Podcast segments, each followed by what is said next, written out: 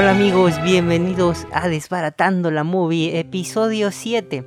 El día de hoy vamos a hablar de... mm, Más, más que de una película en sí, vamos a hablar de algo que me parece muy interesante, el color en las películas, la psicología del color. Y pues nada, estoy con Benja y él fue el que propuso este tema porque pues también se le hace interesante. Cuéntanos Benja. Sí, es correcto, yo propuse este tema porque me parece interesante. Y ahí lo tienen, esa fue la... no, pero cuéntanos más, ¿qué pasa con este, con este tema? Con este tema, es, fíjate que es algo bien interesante. O no, depende. Pero yo creo que es muy interesante. Como dato curioso, es el episodio 6, no el 7. ¿Es el 6? Ah, Es ya me estoy yendo yo más. Ok, es el 6. Es el episodio 6. Eh, sí, la psicología del color es básicamente como suena. Es vamos a agarrar un color y vamos a implementarlo en una escena, en una toma. Y en base a eso, pues el color da al espectador eh, ciertas sensaciones, ciertas emociones ahí escondidas psicológicamente. Bueno, eh, vamos a empezar por el inicio. Ya sabemos todos que el cine empezó en blanco y negro. Pero por ahí de 1896 eh, ya se empezaban a ver ciertos colores.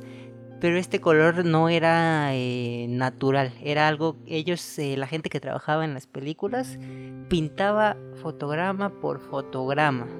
Para así pues empezar a darle algo de color a, a las películas, ¿no? Eh, ya después fue evolucionando eh, las cámaras y ya podían este, captar el color. Exactamente. De hecho, a, a la fecha, todas las cámaras graban blanco y negro.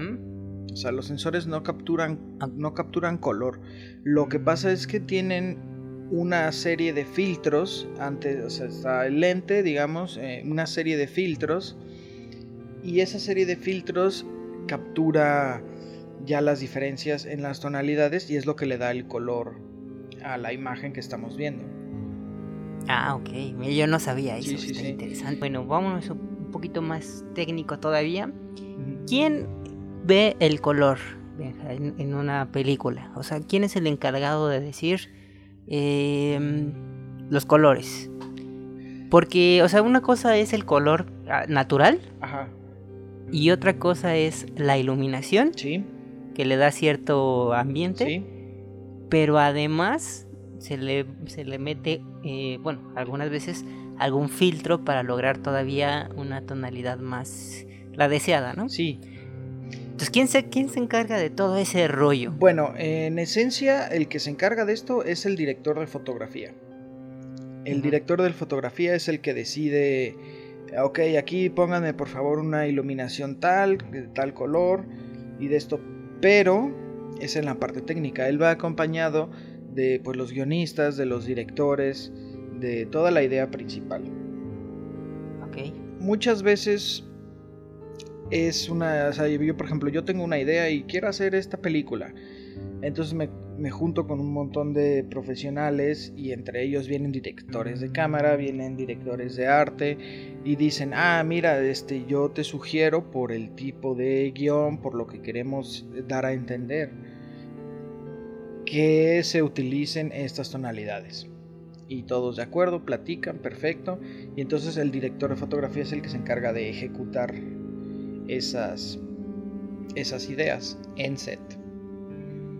Después de ahí pasa a un colorista. Ese colorista es parte del proceso de postproducción. Ese colorista se encarga ya de pintar las imágenes, como lo que decías, en pintar sobre el negativo, nada más que ahora es pintar sobre el digital. Él es el, Sí. que, el que se encarga de darle la última, ahora sí que el último pincelito a, a esa, a esa escena o a esa toma que se esté grabando. Eh, para mí el color es eh, más o menos como la música y como la edición, ¿no? Está, pero no se tiene que notar que está. Sí, Es un personaje más, ¿no? Sí. Que le da que le da carácter a lo que estás viendo. Es correcto, sí. Entonces, eh, vamos a ver. eh, muy bien. Eh, vamos a empezar por mi color favorito, el rojo. Vamos con el rojo. Normalmente, ¿para qué se ocupa eh, los colores rojos en una cinta? ¿no? Eh, un ejemplo muy claro es, por ejemplo, Kill Bill. Tienes mucha sangre. Son cosas rojas entre varias otras cosas que ahorita voy a platicar. Y tienes que, que ahí Kill Bill pues es una escena de acción, de violencia, de sangre. Tienes otro tipo, o 300 por ejemplo, que tiene una tonalidad roja durante toda la película, las capas son rojas, el- el- la cresta de Leónidas es roja de su yelmo. Es, es un tipo violento, es un tipo que, que no va a parar hasta cumplir su venganza. Ajá. Ahora tienes el otro lado, que es como la sensualidad, la parte, pero no sensualidad como, como esa inocente, esta es así erótica, Sí. fuerte. Por eso Jessica Rabbit tiene un traje, bueno, un vestido rojo. Por eso, em, por ejemplo, en Los Ángeles de Charlie hay una de las chicas que se pone un labial rojo todo el tiempo. Es ese tipo de detalles lo que denotan la cierta psicología o las ciertas sensaciones hacia ciertos personajes. Sí. Eh, también estaba viendo yo por ahí una un artículo en internet en donde pues sí, o sea, por ejemplo el rojo es uno de los más versátiles por lo que dices, ¿no? O sea, es eh, agresivo, pero también eh, sensual y erótico y todo, ¿no? Este otro ejemplo que es literal, porque pues así es literal el nombre del personaje, es el de Ira de Intensamente, que pues el personaje es de color rojo. Y todos los personajes de esa película están precisamente basados en la psicología del color.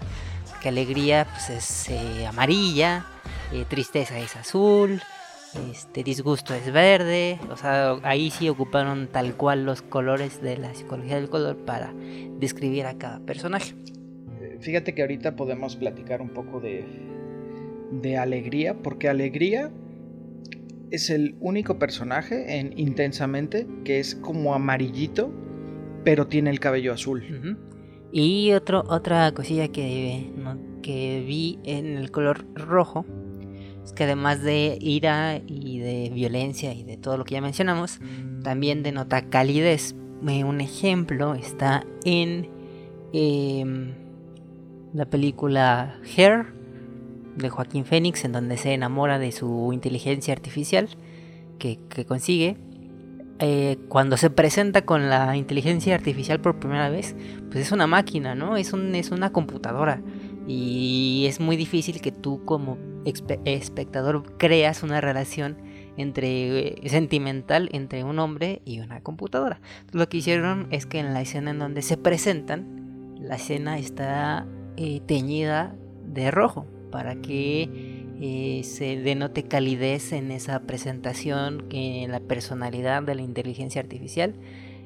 Y también la esa misma técnica la ocuparon en una película que se llama Ex Machina, que de igual forma para quitarle un poquito más lo robotizado a la, a la robot, Sí, también le la pintaron ahí un poquito de, de rojo en ciertas escenas para que pues tú, sin darte cuenta, aceptes que pues puede haber una relación ahí más allá de, de intercambiar ideas, sino que es una relación sentimental. exactamente. Pero fíjate que, fíjate lo que nos denota, o sea, rojo no es tan tal cual una relación como, como tal cual, eh, como de, ay, bueno, sí, ese robot, o sea, es una relación intensa la que tienen, por eso es el rojo.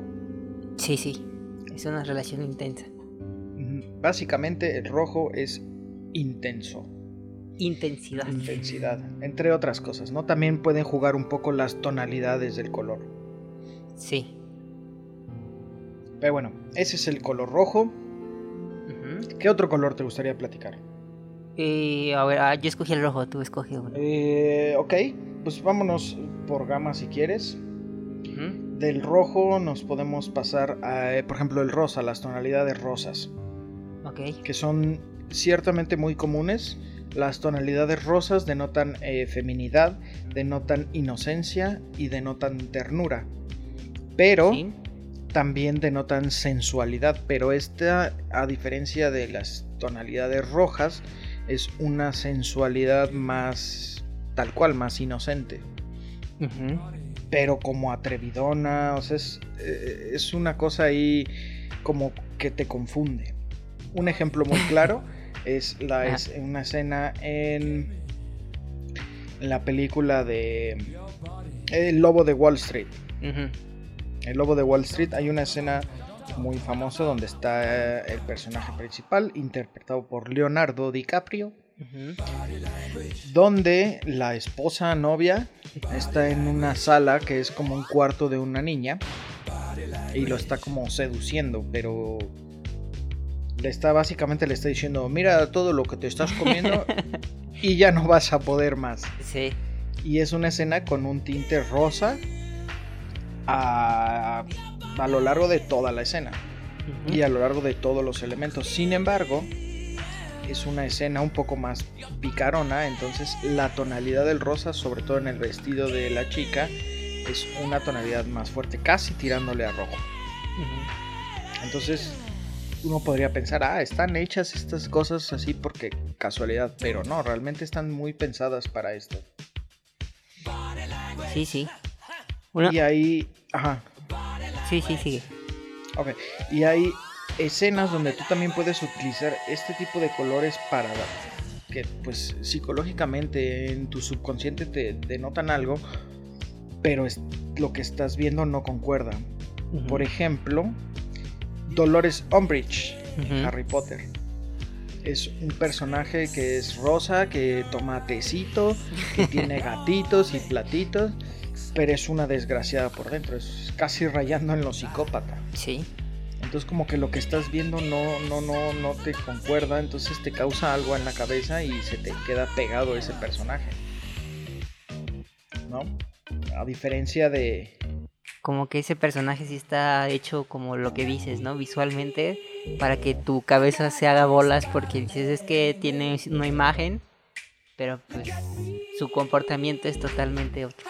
Esos elementos son lo que te denota, pues te digo, rosa, como pastelitos, como rosas pasteles, son así, feminidad, inocencia, ternura entre otras cosillas, pero por, por, esa, por esos conceptos. Ahora pasamos a otro que es así como yéndonos a, la, a las tonalidades que decías, eh, naranja. El naranja lo ocupa mucho uno de mis directores favoritos, que ya hablamos de, de él en un podcast anterior, que es Wes Anderson. Y el naranja denota eh, calidez, sociabilidad, amistad, felicidad, eh, digamos juventud. Sí. Y eh, pues algo exótico. Y hambre también. Y hambre. ¿no? Que a lo varios de ustedes estoy seguro que han escuchado que McDonald's tiene su logo de ese color para que lo veas y te dé hambre, ¿no? Y aunque bueno, ese es un poquito más amarillo, ¿no? Es un poco más amarillo, pero Vips es así también. Bueno, varios restaurantes tienen esas tonalidades para Así que ya saben, si se van a abrir un restaurante, que la luz sea naranjita, cálida. Eh, sí, que sea lo más naranjita posible en las paredes, en las puertas, en todos lados naranjita. Exactamente. Pero bueno, este, este color eh, además de los que ya hemos, eh, lo que ya les platiqué, también eh, aquí en otro estudio de la teoría del color, dice que genera interés, eh, genera anticipación y bueno, vigilancia, ¿no? Que es como, las tres palabras es muy relacionado. Es que te pone a la tú como espectador te pone a la expectativa de qué es lo que va a suceder cuando este color se pone en la pantalla. Exactamente. Este es un recurso que utilizan muchísimo en películas, digamos, de las más comerciales, de esas domingueras, donde el personaje viaja pues, se separan cuando eran niños y entonces el reencuentro, lo más normal, si es un reencuentro como feliz, como esperado, es que suceda en un ambiente de una tonalidad naranjosa. Ok. Tal cual. Y también se utiliza mucho, dependiendo ya la tonalidad, eh, para denotar, eh, como decías, calidez, pero calidez puede ser emocional o calidez en el ambiente. Por ejemplo, unas películas en el desierto, en algún lugar donde haya mucho calor, también vas a encontrar estas tonalidades naranjosas. Sí. Lo cual eh, se me hace algo curioso porque esta tonalidad naranja es muy usada en El Padrino.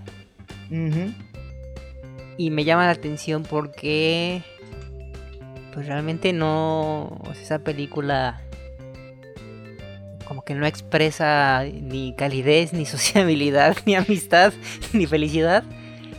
como que le tiran más. Ajá. ¿Sí? Ajá, como que le tiran más acá. A la nostalgia. Sí, pero si te das cuenta, eh, toda la historia se desenvuelve alrededor de una familia, donde la familia es lo más importante. Sí, ahorita que ya lo mencionaste por ese lado, sí, me hiciste recordar, porque precisamente voy a empezar de friki, pero bueno, empieza la película con una boda. Entonces, pues sí, todo está pintado de naranja porque pues sí es este la felicidad de la boda y de la familia y de, lo sociable y todo eso. Entonces tienes, mucha razón con eso. Ya ahí es donde empiezan a jugar, ya no es, ah, quiero hacer esto, en un corto sencillo, yo, todo pintado de así. Sino que ya empiezan a, ahí a meter bajita la mano, eh, tonalidades escondidas, que también pues se apoyan con ciertos movimientos de cámara. Ciertos movimientos de cámara también generan ciertas sensaciones. Y si a eso le sumas ya iluminación y una producción de audio, pues entonces es donde tienes, ahí es donde tienes una pieza audiovisual que funciona. No te voy a decir que guste, nada más te voy a decir que funcione, que exprese lo que quiere expresar. Ok, nos pasamos al otro color. Echémonos otro color. Vámonos al verde. Uh, el verde. El verde, fíjate que es uno de los de los pocos que tiene como múltiples personalidades, digamos.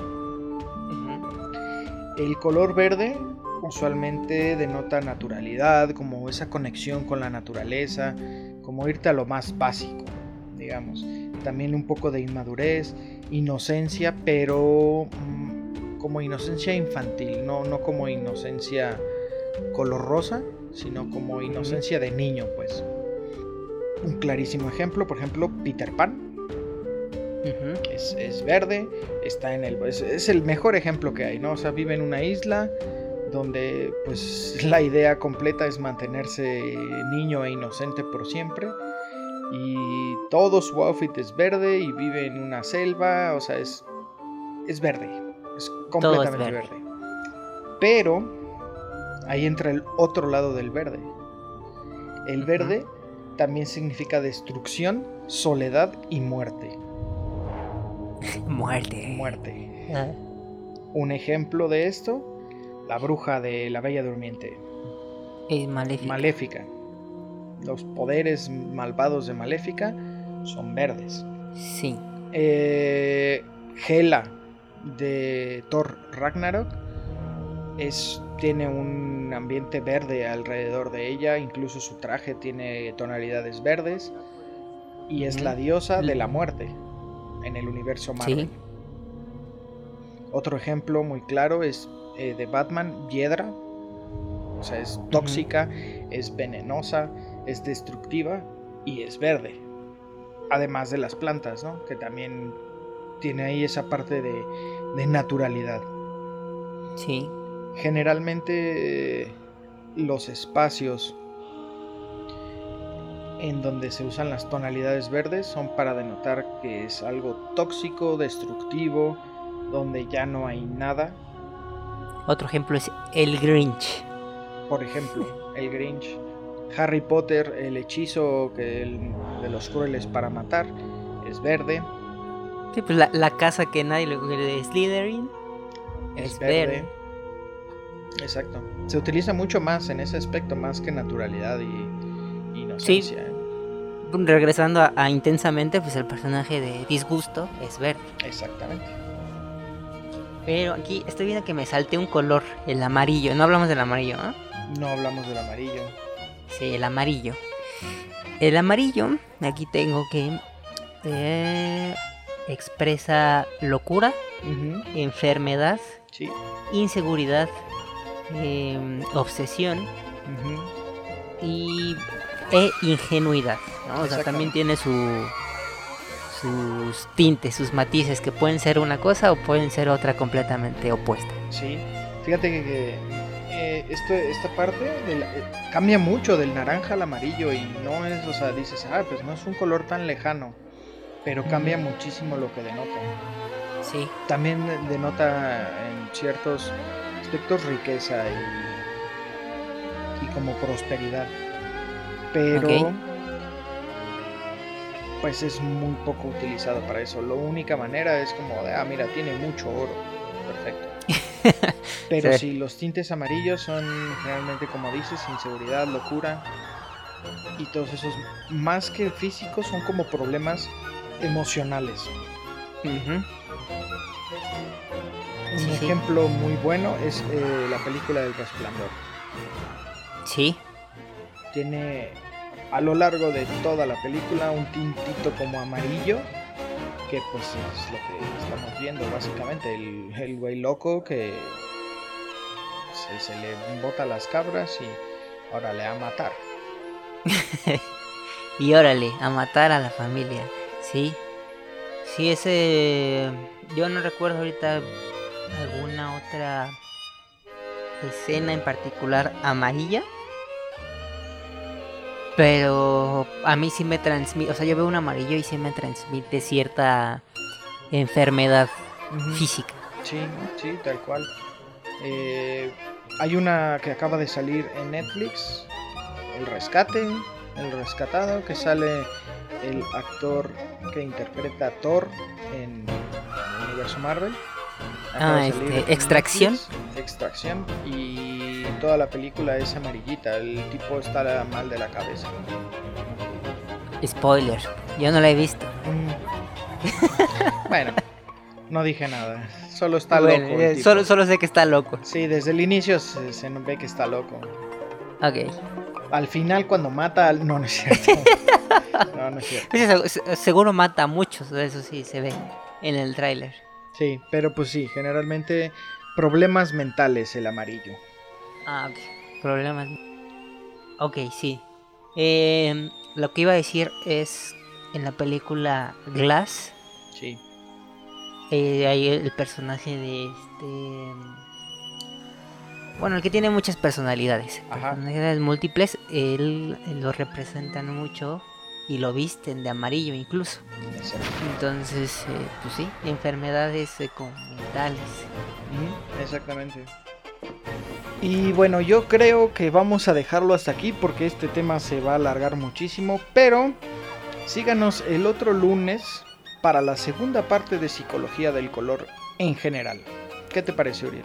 Me parece bastante bien, eh, lo dejamos para la segunda parte. Y yo creo que pues, vamos a, platicar varios podcasts sobre el color, pero pues ya nos estarán diciendo ustedes eh, si, si les gusta o no.